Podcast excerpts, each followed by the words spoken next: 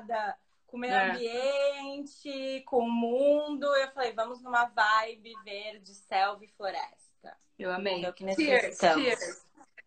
Cheers! cheers.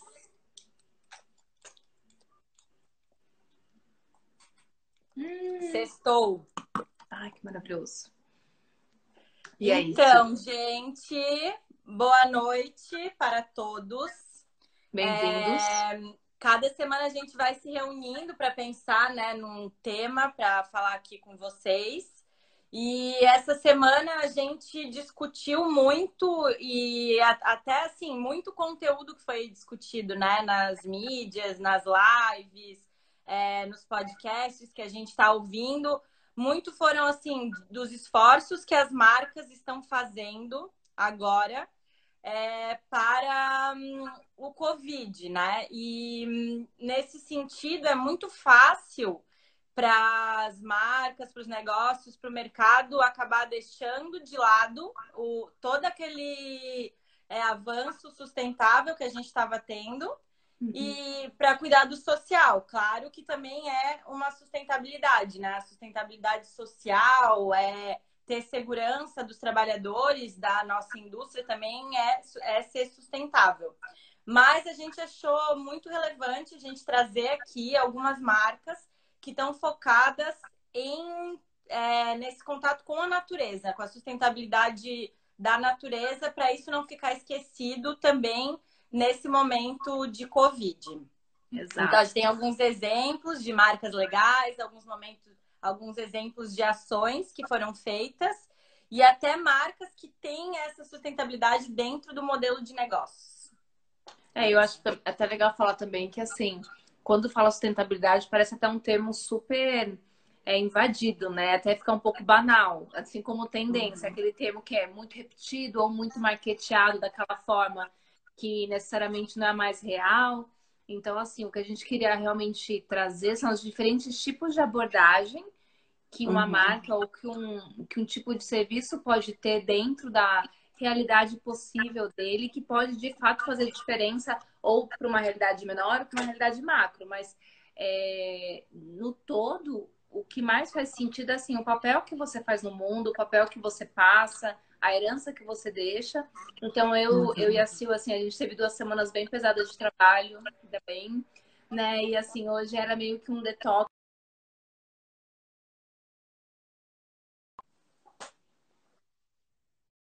que a gente também não pode perder com quem a gente é, o que a gente quer deixar é, para a vida, né, Sil?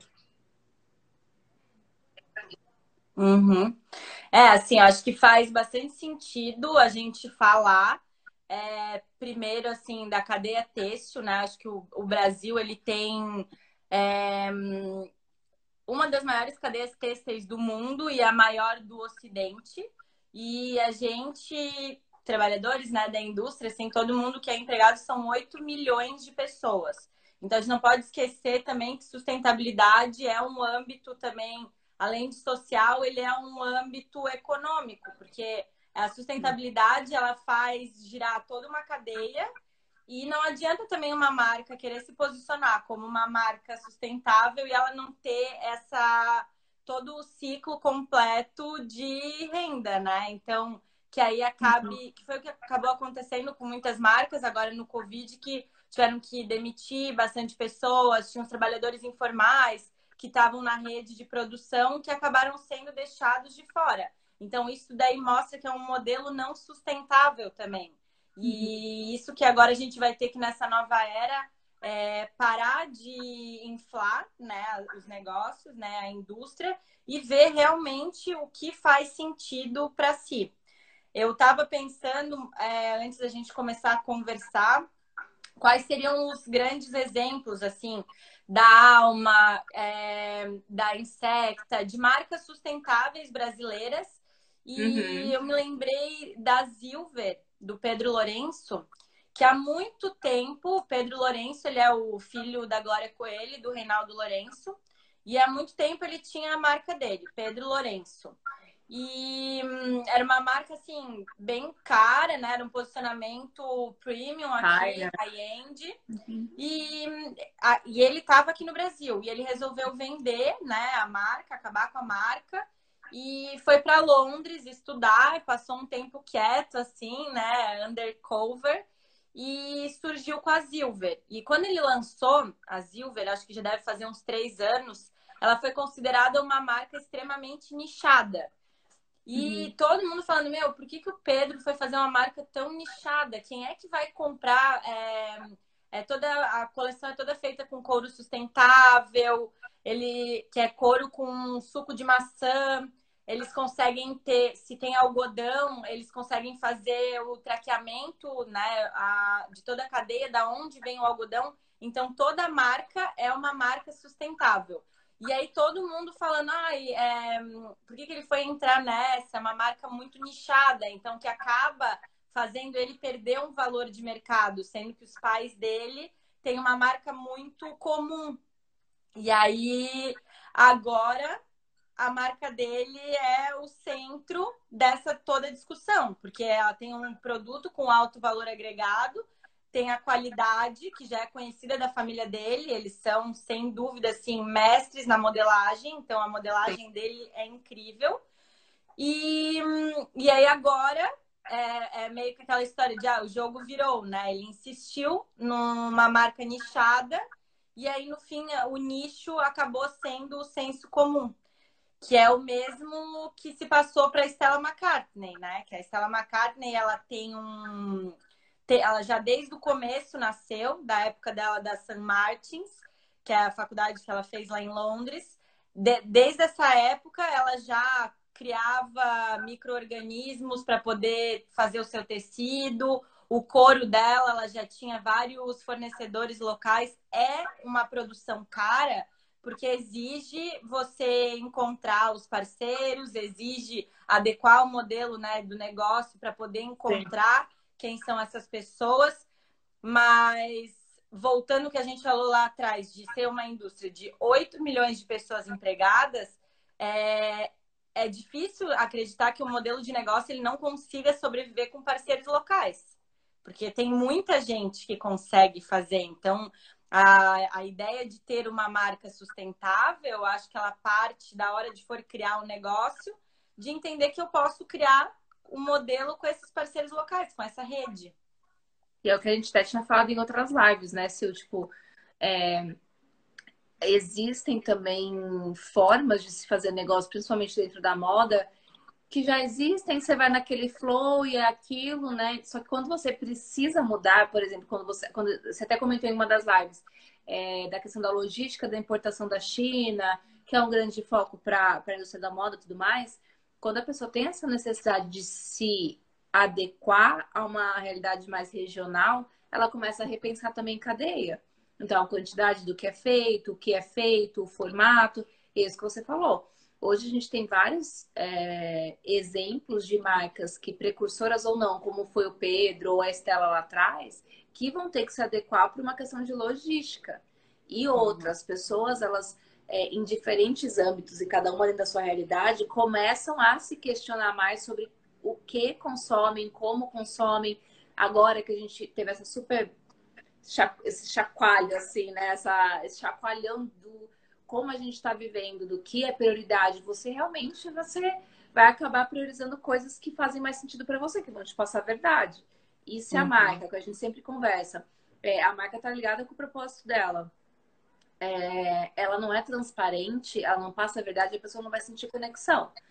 Uhum. Ao mesmo passo que, se ela falar, cara, olha, eu consigo fazer isso dentro da minha cadeia, eu não vou conseguir todos os meus fornecedores regionais, mas eu consigo trabalhar com 90%. É, essa semana até vi mais marcas abrindo os custos nos próprios posts de Instagram, que isso é muito difícil.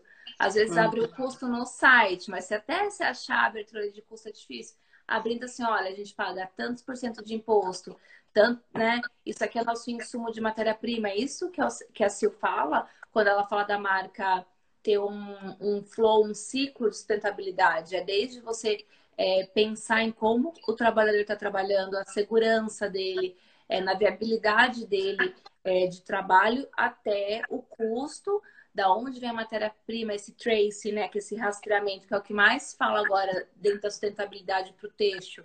Você saber de onde vem, de onde nasceu, para onde vai. É isso que de fato vai fazer a diferença. Se a marca já não estava vindo nesse caminho, ela tem que se adequar dentro disso. Porque são realmente. E até assim, de consumir marcas que talvez não sejam tão locais, mas que nem o, o exemplo da Três, que essa semana tu passou pra gente, que é de ter a carinha de quem fez, né? Aquela ideia do Fashion Revolution, de quem fez as minhas roupas, de tu saber, uhum. ah, eu não tô ajudando uma marca local, eu não sei exatamente se é a marca da Dani ou se é a marca da uhum. Silvia, mas eu consigo ver quem que eu tô ajudando dentro do processo de criação dessa. E, aí, dessa... e é mais empático, né, Sil? Você fica com a empatia, que é o que a gente tá mais sentindo agora na flor da pele, né? Na, na pandemia. A gente mesmo conversando essa semana, né, dando exemplos de coisas que aconteceram, assim, não, não necessariamente tendo a ver com o assunto da live, mas que você fica gera empatia, você se conecta com aquilo que você também está passando. É isso que você falou, quando você pega uma etiqueta de roupa e você vê e fala, cara, foi essa pessoa que fez, eu estou ajudando a família dessa pessoa quando eu estou comprando essa roupa, vai, uhum. o teu consumo faz mais sentido. E aí vai gerar de fato uma, uma verdade, né? Que é, que é a nossa era do sentido, nossa era do propósito. eu queria falar, pegar um gancho do que tu falou ali de cadeia para falar da economia circular. Mas aí eu vi que o Rafa colocou aqui, né? Na Europa, muitas marcas usam essa questão de mostrar os custos. E aí, essa semana, é, a gente estava numa discussão assim de como na Europa o movimento que está sendo feito de consumo aqui já existe, que é o de consumir o local, de ter a identidade do próprio local. A uhum. gente até que a All Saints traz já na, na, no logo, né? All Saints Spitalfields, que é o bairro onde ela está inserida em Londres, que traz toda a carga dos códigos de produto dela. Então, uhum. que isso leve para o mundo. Vai ser a próxima onda da gente aqui no Brasil, né? Como trazer isso, que é o que a gente já falou da Farm, que traz o Rio já escrito, uhum. e como que a gente pode se empoderar através né, da, da linguagem do local onde a gente está. E aí, né, Sil, isso se conecta muito com raiz. Tipo, cara, eu vim daqui, essa aqui é a minha história, essa aqui é a minha cultura. Então, você, você de fato volta a se conectar com a tua essência, que é o que a gente está falando, né? Tipo, ó, uhum. vários encontros. E eu vi que o Rafa Sim. completou, né? Falando da Thinking Blue também. Ah, eu não conheço. Eu também não tinha ouvido falar, gente. Adorei, conhecendo coisas. Ah, olha, ele falou que eu já vi Arrasou. esse conceito, Rafa, mas eu não vi exatamente dessa marca. Essa marca eu não conheço, mas eu já vi esse conceito da pessoa sugerir valor pro produto uhum. que ela tá comprando. A Reformation faz muito isso, né? É, na época de promoção, ah, o quanto você quer pa pagar no produto, né? Ele já está aqui em estoque, a gente já é, fechou né, a planilha de, dessa coleção, então agora leva o preço que você achar honesto. E uhum. isso vem muito do que a gente falava muito de ser a era de transparência das marcas, né? Que é no Trend Watching, eles usam um termo que chama Glass Box Brands. Que se antes a gente tinha uma caixa preta, que era a marca, e aí aquilo ali era, ah, eu, eu só compro o produto, mas o que acontece dentro dessa caixa preta eu não sei. E aí, para ela virar uma Glass Box Brand, que é uma marca que está num, é, sei lá, no aquário. Uma assim, caixa de né? vidro, né? Ela tá completamente exposta. Que eu acho que essa uhum. exposição, né, Sil, que fala, tipo, ó, essa sou eu, eu sou assim, né? Então, tipo, uhum. me aceite, né?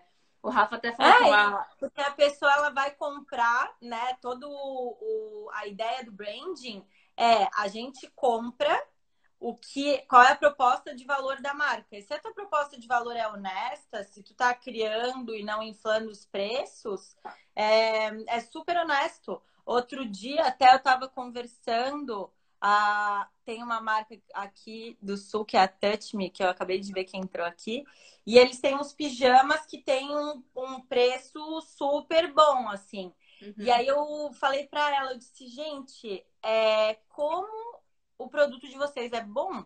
Eu nunca tinha tocado, eu nunca tinha vestido. É, até essa semana eu preciso ir lá. Mas, assim, é um pijama incrível de, de uma marca que é local, que eu nunca tinha comparado com as grandes marcas que a gente tem no nosso varejo. E Exato. por eu conhecer a Mai, por eu já ter é, ido, tocado, agora eu entendo o valor em cima do produto dela, que é muito incrível. Assim, ó, pensar que é local, eu virei uma embaixadora da marca, porque é um Tocada de marca, mais. né, Eu acho uhum. que assim, e o que o bom para essas marcas menores e regionais é que nessa era do digital, né, assim, fora a questão da pandemia, isso já acontecer, isso facilita é, um budget menor para ela ser divulgada. Então você consegue de fato chegar em mais gente né, Sil? Assim, uhum. a internet, a, a parte de interna internacionalização facilita com que isso seja expandido. É, uhum. Tem muito menos barreira, né, para você divulgar. Eu vi que uhum. o Rafa falou aqui que é uma marca de upcycling, upcycling de jeans. A gente tem bastante. Eu ia falar um pouquinho do upcycling, tem um exemplo que eu adoro trazer, que é um britânico, é o Christopher Rayburn ele, ele, tipo, ele sempre teve um histórico de reaproveitamento de tecido. Eu acho muito especial, porque normalmente no texto, né, quando está desenvolvendo coleção, você faz. É, faz todo o desenvolvimento das peças tudo mais, você consegue projetar consumo, mas às vezes. É, na hora de descansar um tecido, na hora do corte, de como vem o tecido, pode ser que sobre alguma coisa independente da projeção, sabe? Uhum. E esse reaproveitamento ele faz desde o começo. E ele tem uma pegada muito moderna. Então, ele agora está trazendo não só para o reaproveitamento que ele já fazia, ele está trazendo para o design de homeware. Então, por exemplo, os, os restos de paraquedas ou de lona, ele transforma em capa de sofá, ele transforma em cadeiras. Cara, é a coisa mais linda. E é o que a Que assim, né, Dani, exige é, um bom planejamento de Sim. coleção não não deixar tanto resíduo, né? Porque tem que ter uma boa engenharia, um bom pensamento, porque o que a indústria vinha fazendo até agora era, ah, eu compro meu tecido, né? Eu tenho ele ali e eu não preciso pensar quantas blusas cabem nele. Eu posso fazer uma e deixar o resto do tecido lá. Então não tinha essa responsabilidade, né? Na hora de, é, de produzir. É, e tem muita marca, assim, que, tipo, até até tentava consumir o máximo por uma questão também de custo. Mas o que uhum. sobra, tipo, restinhos da volta do molde, vai fazer o que com aquilo? Sabe? Uhum. Não pensava nisso, descartava. Mas o texto, uhum. tipo, um, um, tecido comum, ele demora até 50 anos para decompor, gente. Você imagina isso uhum. multiplicado por um dos setores que mais emprega mundialmente, sabe? E, e uhum. por uma das coisas mais consumidas, que é, que é a parte de roupa, né? Então, isso que você uhum. falou, no momento em que a gente entende que a gente impacta na realidade, que isso também vai impactar para o nosso negócio, porque as pessoas estão diferentes, elas estão sentindo, se sentindo diferente com o consumo, você vai ter que mudar a estratégia, você vai ter que mudar toda, todo esse ciclo que a gente estava falando desde o começo da live, tudo que gira dentro uhum. da faixa. E ainda é... pensando assim, é, o termo né, usado para entender isso é bem autoexplicativo, que é um design circular que é entender que as coisas elas têm um começo, um meio e que nem gente falou, demora muito tempo no aterro para o tecido decompor, então vamos partir do princípio que ele não vai se decompor, então vai sobrar, vai ter um resíduo, eu volto ele para o começo da cadeia. A Nike é, lançou um, um manifesto que tem um site que é o Nike Circular Design, que eles abriram tudo é, todo o manual de design circular deles. Então, os tecidos que eles pegam, é, as, as modelagens para todo mundo poder usar, é um sourcing de tu poder imprimir algumas coisas e fazer em casa, ou como customizar o seu produto quando ele estiver mais velho. Então, é, as marcas elas já estão se adiantando de não ter esse resíduo no primeiro lugar, né? Não considerar que o produto ele tem é um ciclo de vida. Ele vai ter um princípio, um meio e um novo começo, né? E não Exatamente. Um kart. Exatamente. E assim, eu acho isso bem especial porque a gente está no novo começo também, né, Sil? A gente está se uhum. reinventando uhum. pessoalmente para encarar uma coisa que ninguém imaginava nem só em filme, né? Que a gente viveria. Então a gente também está reavaliando como a gente pensa, como a gente se coloca, como a gente consome. E aí, quando a gente traz esses exemplos, é, vale para tudo, sabe, gente? Não é só a estratégia do teu negócio, ou, mas o teu papel na tua vida. né, de fato, uhum. para a gente reavaliar de uma forma geral. Uhum. E, aí, e pensando em economia circular também, tem muitas marcas que elas já nascem é, não precisando de uma matéria-prima virgem, né? Que é o caso da Alma, por exemplo, do André Carvalhal, que na realidade é um coletivo, né? Mas representado Sim. por ele, que pega matérias-primas já existentes, então que, que seriam resíduos da indústria ou peças já é, descartadas. Então, há ah, uma blusa antiga que pode virar uma blusa nova, um vestido uhum. antigo que pode virar uma camiseta. Então, é, ter essa noção de que a matéria-prima ela não precisa ser virgem, não precisa ser nova. Eu posso criar a partir do que já existe, porque o processo ele continua sendo o mesmo de criação. Eu penso, eu crio e transformo num novo produto. E isso também é, na indústria da moda requer muita energia, dinheiro de tu transformar uma matéria-prima virgem. Então, é, transformar uma matéria-prima já existente, ela acaba até sendo mais econômico para a marca. É, eu vi aqui que a Van falou que a, que a alma acabou fechando. É que assim, gente, existem N né, variáveis, assim, porque é o que a Cia falou, demanda um, um extremo planejamento é, e um investimento também para você conseguir tanto transformar do zero, quanto também para alimentar e fazer girar um conceito novo. Ainda mais uhum. quando é de upcycling, sabe? Que a alma, além de uhum. tudo, além da questão do upcycling, ela tinha uma pegada bem moderna, né, Sil? Sim. É, ela é até meio controversa, assim. Eu trouxe para a gente discutir, porque acho que é interessante pensar na alma, na insecta, que faz né? sapatos com, com tecidos de reaproveitamento também. Só que a alma, ela trazia não a discussão porque toda a discussão do upcycling e da economia circular é de não ter tendências. Tu não tá à mercê das tendências, tu tá à mercê de uma coleção que seja perene, de uma ideia mais mínima. E a Alma trazia muito essa ideia de tendência. Então, algumas vezes eu fui na loja e era as cores que tá em loja que pega matéria natural, matéria é, virgem. Então, assim, eles acabavam incentivando o consumo incentivando é, o sistema da maneira que estava. Então, assim, não adianta tu, no começo da cadeia, produzir de um jeito diferente, mas no final ser igual. Tu está incentivando o consumo e não incentivando um novo relacionamento com as pessoas. E, e é uma coisa que, que você trouxe muito nas lives, né? O quanto, é, através dessa estratégia do todo, de você comunicar, de você pensar no teu propósito, que faz sentido com de fato quem você é. Se você está comunicando de outra forma, você não está conectando, então aí não, né? Perde todo, uhum. o, todo o fio, né? E acho que a comunicação ela é muito importante para as marcas. Assim, a, a Alma, eu acho que também tinha essa dicotomia, assim, de hum, eles faziam uma comunicação mais baseada nessa ideia que surgiu no começo de não pegar matéria-prima, mas aí no fim eles não traziam nada de novo. Eles tratavam como se fosse uma peça básica. Eles não davam aquele valor ao que estava sendo produzido. Era uma Ering feita com material sustentável. É. Só que, que, que a Ering eu acho ótima, né? Básicos, com um preço acessível, né? Tem o seu posicionamento. Só que se a gente pegar, por exemplo, é, tem um amigo meu que tem um brechó, brechó no fundinho chama, e eles fazem. Ai, adorei. É, é eles fazem editoriais é, ali no Ster, no, no prédio do Ster. E eles fazem editoriais com uma pegada de moda bem legal. Já fizeram editoriais para Melissa, já fizeram para Adidas, Puma, CIA. Eles têm uma linguagem de moda muito legal.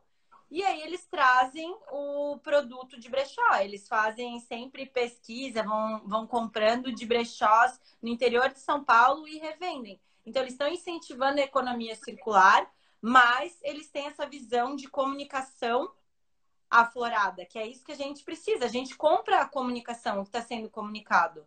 Então, ó, o Rafa conhece, é isso. Eu acho que a, a entregar a visão para a pessoa, a pessoa compra a visão, ela não compra só o produto.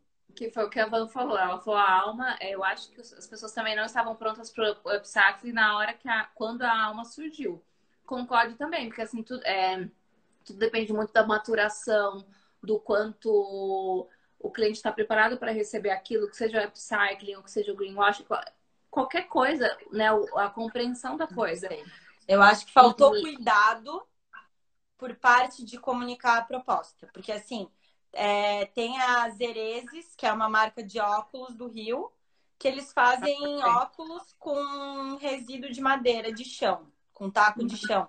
Então, assim, é, tu vai comprar um óculos que um dia foi um pedaço de piso, assim, é, as pessoas estão preparadas para isso, eles já estão vendendo no exterior, já estão no mundo todo e trazem essa proposta. Mas são os meninos que sempre foram honestos quanto ao que é, ao que é a verdade deles, ao que eles vendiam. E hum, a PG ele colocou também, que é isso aí, não via a verdade. Eu sentia é isso na alma, sabe? Ah, né? Eu compro peça da Comas tranquilamente. Eu nunca comprei uma peça da Alma. É. Porque a Comas, eles pegam camisa antiga e transformam em saia, em blusa. É um custo alto. É uma peça que é cara e é isso aí. Não, tinha, não era um produto inovador suficiente. Eu acho que, assim, tem que saber qual é o teu posicionamento no mercado e ele não soube, sei lá, fazer a gestão ali do que é. Se tivesse ah, juntado com outros artistas, pintassem em cima, fizesse um remix diferente, assim, conseguisse dar uma bossa, comunicasse mini coleções cápsula, que tivessem identidades.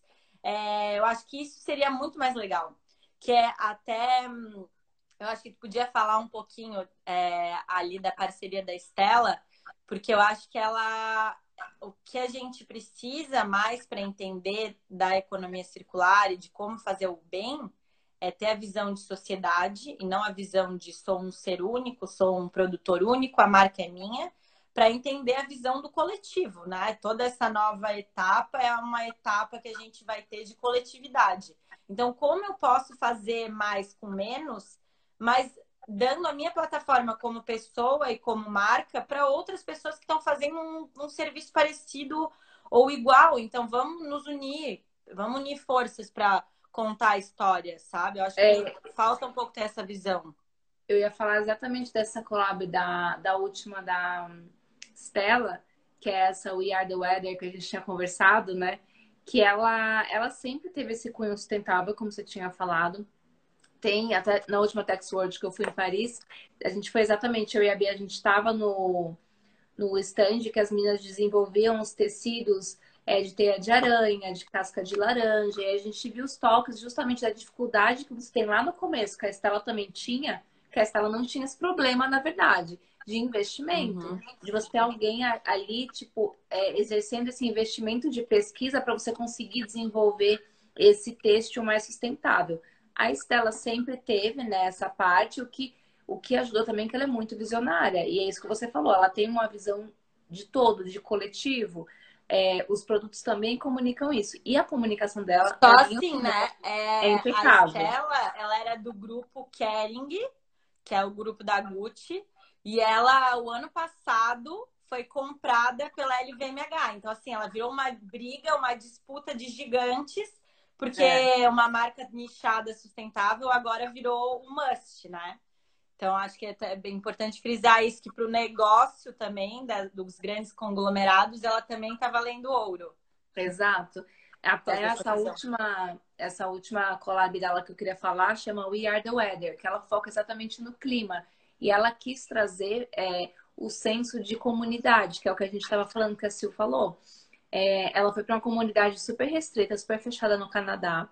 É, a coleção, as fotos, a inspiração vem é, de um romancista do Jonathan que ela adora e fala exatamente da Forces of Nature, que é um livro famoso dele. E ela relacionou isso com as forças da ligação dessa comunidade, como o elo, o senso de coletivo, o papel que a gente está prestando realmente é o maior caminho sustentável agora. Então, assim, é mais. A gente até discutiu isso com. As meninas até estão aqui do, do grupo do Crucial and Sustainable. É, que, a, que a sustentabilidade vira uma sustentabilidade humana. ela não é só a reciclagem, ela é o papel que você deixa no mundo. E ela deixou isso muito claro com essa parceria. Que, assim, uhum. o centro de comunidade dessa, é, desse elo restrito no Canadá representava essa proximidade que a gente vai ter, ter que ter a partir de agora e que a marca tem que ter dentro da estratégia de negócio para chegar até o consumidor com verdade.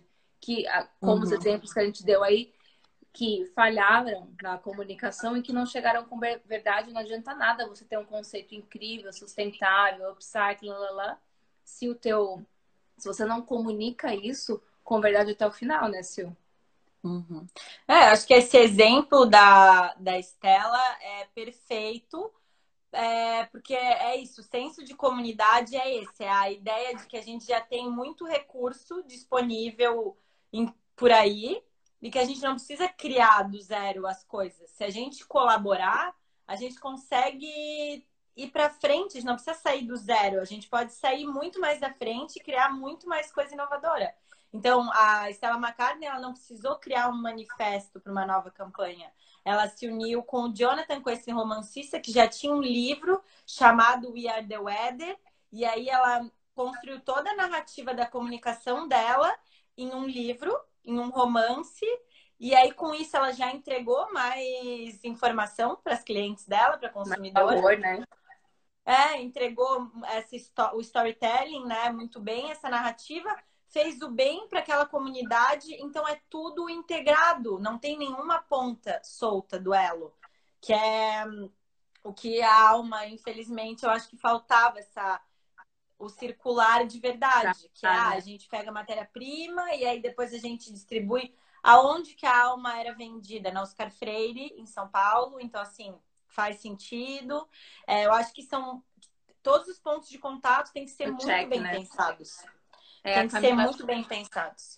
Camila até falou aqui, ó, o que mais acontece com as, empre... as empresas que elas começam com esse foco e mudam porque não sustentam a ideia real da sustentabilidade. É isso ninguém é 100% sustentável, gente. Então, assim, a gente tem hoje consumidores que são proativos. Eles exercem ações de proatividade na comunicação com a marca. Então, isso que você está falando. Se não entrega a verdade na comunicação, o cara já vai, não vai comprar, vai rebater numa mídia social, enfim. E assim, uhum. e é, se a marca não sustenta a verdade dela plantada, o projeto já perde sentido total. Então, não, não adianta nada, não, não vai ser, não vai fazer nenhum volume. É, não assim, faz sentido para as pessoas. E ainda mais nessa era que a gente fala que o consumidor, ele é um consumidor prosumer, né? Que é um consumidor que ele é profissional, que ele é produtor de conteúdo, que ele tem voz. Então a marca ela tem esse contato, tem essa abertura para dialogar com o cliente. Da mesma maneira que o que o cliente for falar vai ferir a marca. Então tá todo mundo de olho no que é oportunismo, no que é realmente um bem disfarçado.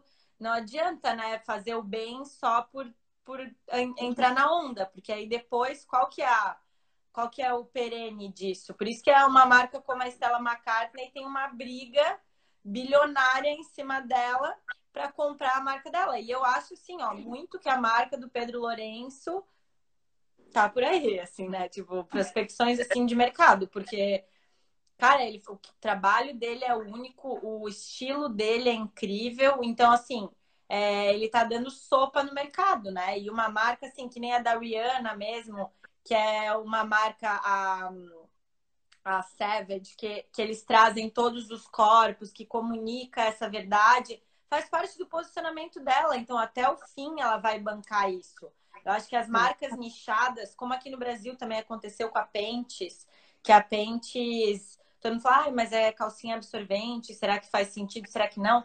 Eu acho que marcas que são nichadas, elas têm que comunicar, têm que entender muito bem o seu consumidor, para chegar no momento em que elas não vão ser nicho, em que elas vão estar acima das tendências. Exatamente. As tendências elas vão mudando, elas vão mudando. E infelizmente tem que é, ir insistindo porque aí isso sim traz uma sustentabilidade econômica, né? A tristeza das marcas sustentáveis é que às vezes elas não conseguem ser economicamente sustentáveis, mas elas, elas podem oferecer né? serviço para outras. Que eu acho que hoje é, é isso que vai fazer a diferença. A marca, ela, a, as marcas sustentáveis, elas conseguirem oferecer é, o insight, né, a, a estratégia para outras marcas. Então, quantas marcas que a gente não conhece que para ter que se adequar, para ter que entender como é esse processo de economia circular, elas precisam aprender e gastar tempo e tempo que a gente não tem agora. Exato.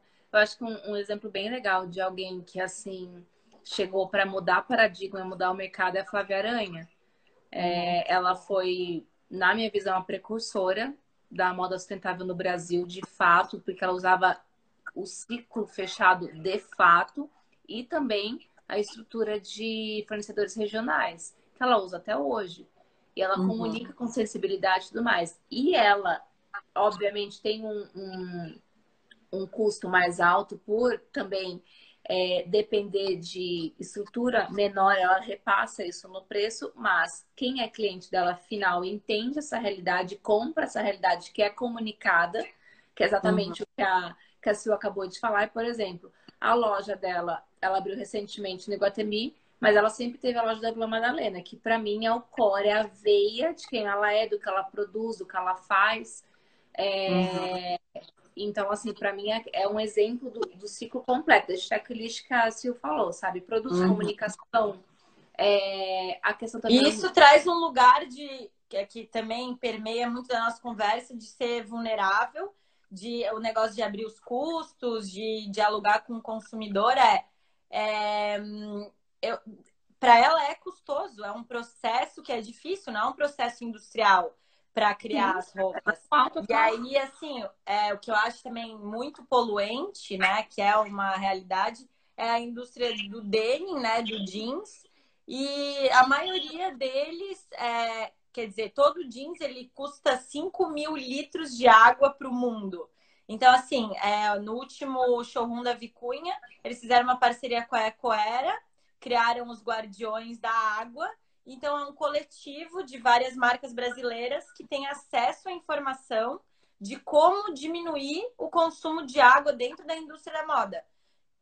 Todo mundo sabe que é uma realidade que a gente gasta muita água. Então, assim, as marcas estão se tornando vulneráveis de admitir que elas também não têm um conhecimento enorme de fato para diminuir isso. Então, todo mundo tem que se unir para descobrir novas maneiras de gastar menos água, de gastar menos energia, de poluir menos, de é, ter um shipping, né, uma logística, um transporte melhor. Então, esse é o momento né, desse coletivo. Que é isso que você falou. Ah, eu não vou conseguir usar matéria-prima de upcycling ou reciclada, mas eu consigo é, enxugar minha logística. E isso é o, é o passo que eu consigo dar nesse momento.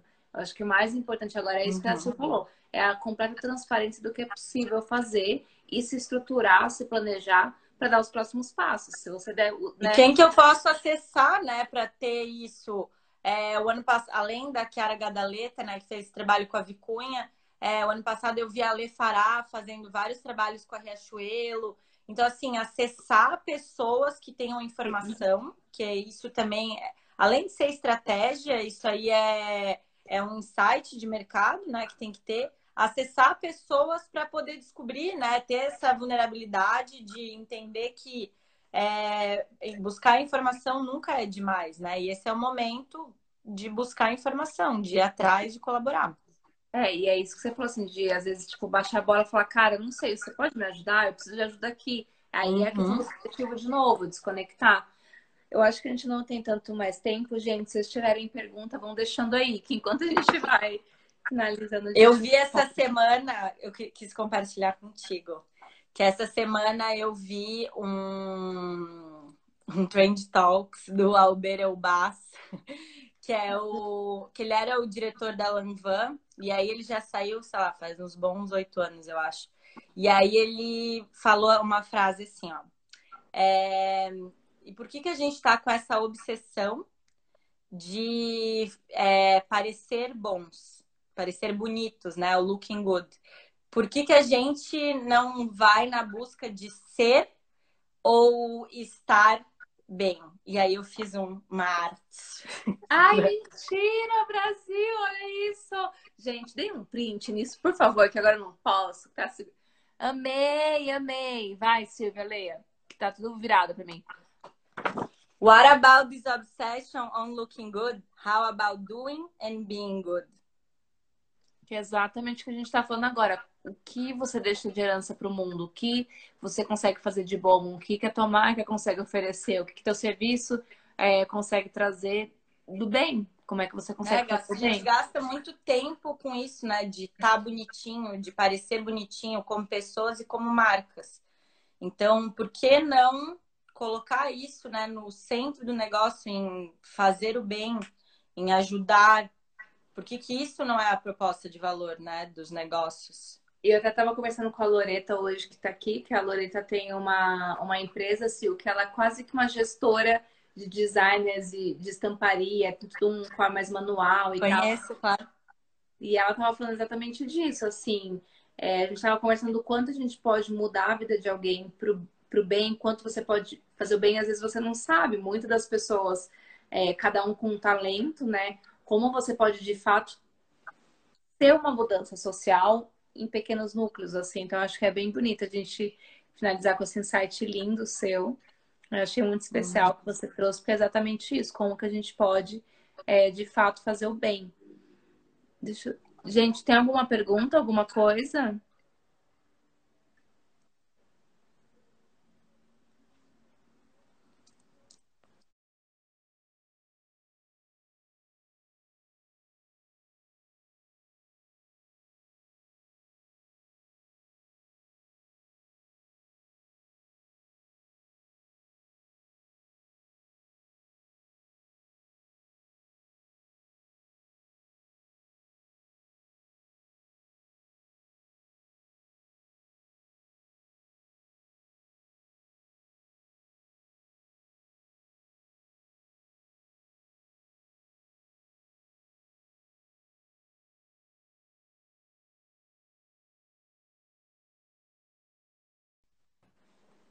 Ô, Sil.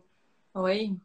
E eu acho legal, só para a gente falar um pouquinho, é, eu tenho visto e sentido, principalmente das pessoas que mais próximas de mim, tem até a, a Isa, a Isabelle, que trabalhou comigo na Trend, é, existe também uma preocupação maior de quem está vindo com essa geração da honestidade, assim, os mais novos que a gente, sabe?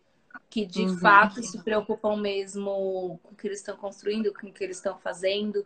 A Isa, por exemplo, tem uma marca demais assim de acessórios é, para homeware, para casa, que é toda baseada em cunho sustentável, assim. Ai, é, que legal! E ela expande Jardim Secreto em outras feiras. Ai, coloca é... aqui. Ai, pô, gente. Ai, sala. Orne. Aqui. Porque então... isso que é o mais legal, né? De poder cruzar tudo que já existe, né? Essa, é, é, é, esse círculo, né? Como que a gente faz essa roda do bem girar? E é isso, isso que ela fala muito. O, a, a Periferia é Moda, lá o projeto PIN, é, tá doando máscara, tá fazendo máscara. Então, assim, pessoas que têm um negócio muito menos sustentável economicamente já estão fazendo bem. Então, lucrativo. qual é o problema lucrativo? Qual que é o, o problema de marcas grandes fazerem isso? É isso. É entender a comunidade, é. né? Como poder ajudar os outros. Então, saímos aqui hoje com essa missão de buscar sempre é, compartilhar informação, poder ajudar os outros.